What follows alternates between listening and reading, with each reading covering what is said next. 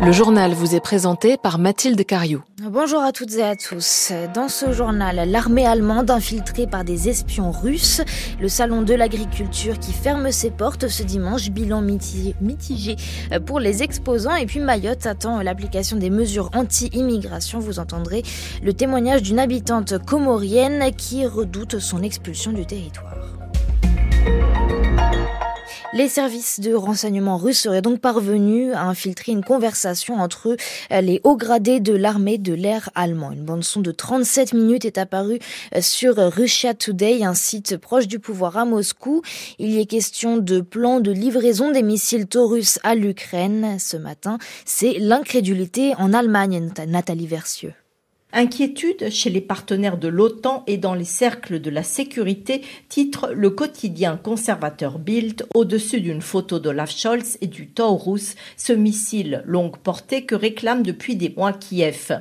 Un scénario de livraison du Taurus à l'Ukraine, développé par l'armée à l'appel du ministre de la Défense, tandis que le chancelier refuse ces livraisons. Les conservateurs estiment ce matin le quotidien Tagesspiegel tente de construire un scénario selon lequel l'armée aurait essayé de déborder le chancelier. Dans les rangs du parti conservateur bavarois CSU, on réclame depuis hier soir la formation d'une commission d'enquête parlementaire devant laquelle devrait se justifier Olaf Scholz. Le scandale des écoutes russes n'a pas fini de faire des vagues en Allemagne, tant sont nombreuses les zones d'ombre autour de cette affaire. Dans l'actualité également, la reprise des négociations pour une trêve dans la bande de Gaza. Ça se passe ce dimanche au Caire. Une délégation du Hamas doit donner son accord officiel pour un cessez-le-feu de six semaines. Et puis les premières livraisons d'aide humanitaire américaine ont eu lieu hier par les airs.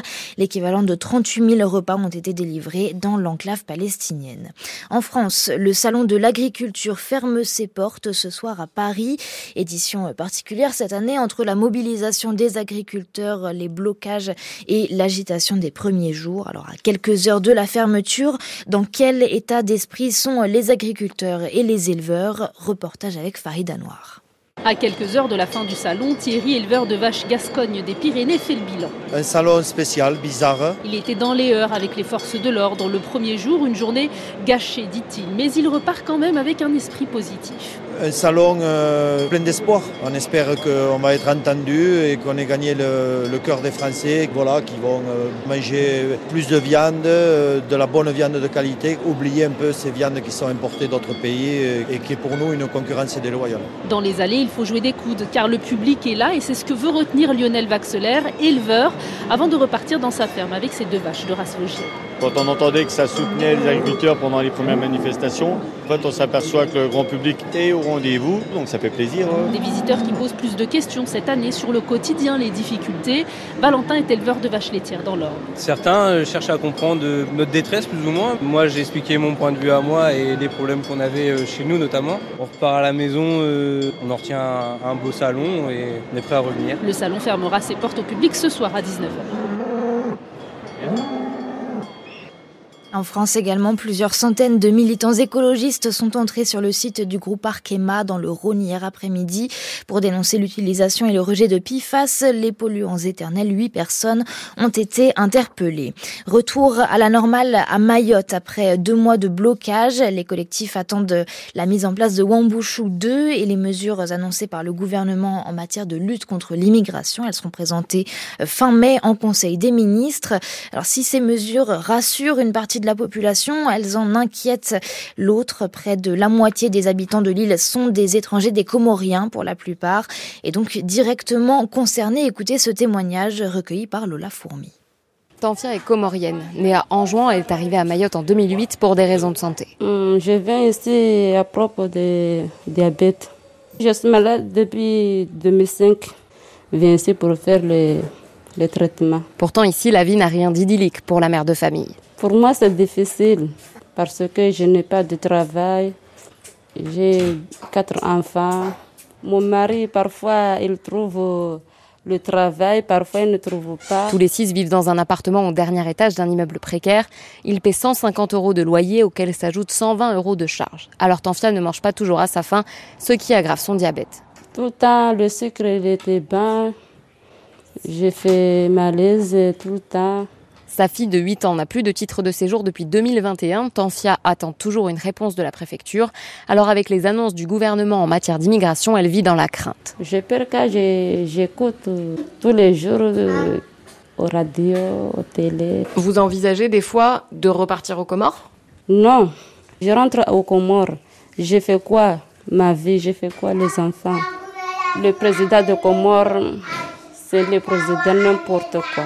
Le président des Comores, Azali Assoumani, réélu le mois dernier pour un quatrième mandat et qui dirige un pays dont le PIB est sept fois inférieur à celui de Mayotte, l'une des raisons principales qui booste ses habitants à migrer. Un reportage signé Lola Fourmi. Excellente audience pour le spectacle des Enfoirés. 8,5 millions de téléspectateurs ont suivi euh, le concert qui bénéficie au Resto du Cœur. C'est le meilleur score depuis trois ans. Je rappelle que la collecte des restos se poursuit jusqu'à ce soir dans 7500 supermarchés. Enfin, euh, comment assurer le bien-être et la sécurité des acteurs et actrices sur un plateau de cinéma? Lors de son audition euh, au Sénat cette semaine, l'actrice Judith Godrèche a expliqué la nécessité d'avoir dans l'équipe un coordinateur d'intimité. C'est déjà très répandu aux États-Unis, un peu moins en France, mais les récents scandales dans le milieu ont peu à peu mis en lumière l'importance de ce métier qui consiste à bien préparer les scènes intimes et à veiller au consentement de chacun. Monia Aitel Hadj est l'une des premières à l'avoir exercé en France pour moi, il doit être euh, au même niveau que le travail sur la violence. Aujourd'hui, euh, quand on a euh, des scènes de bagarre, des chutes, des choses comme ça, c'est automatique de mettre coordinateur de cascade ou régleur de cascade euh, quand il dépouille euh, un scénario. Et ça doit être la même chose avec euh, l'intimité. dès qu'on a de l'intimité, de la nudité, on devrait avoir le réflexe de faire appel à un coordinateur ou une coordinatrice d'intimité. Aujourd'hui, la coordination de cascade, dans aucun texte, elle est obligatoire, mais c'est du bon sens. Donc pourquoi on n'appliquerait pas ce bon sens à l'intimité? Monia Italadj au micro d'Aurore Richard. Son portrait est à retrouver sur le site de France Culture. Le temps ce matin et couvert sur la majorité du territoire. Les températures entre 2 et 13 degrés. Il fait 6 à Lille, 8 à Chaumont, 13 à Marseille.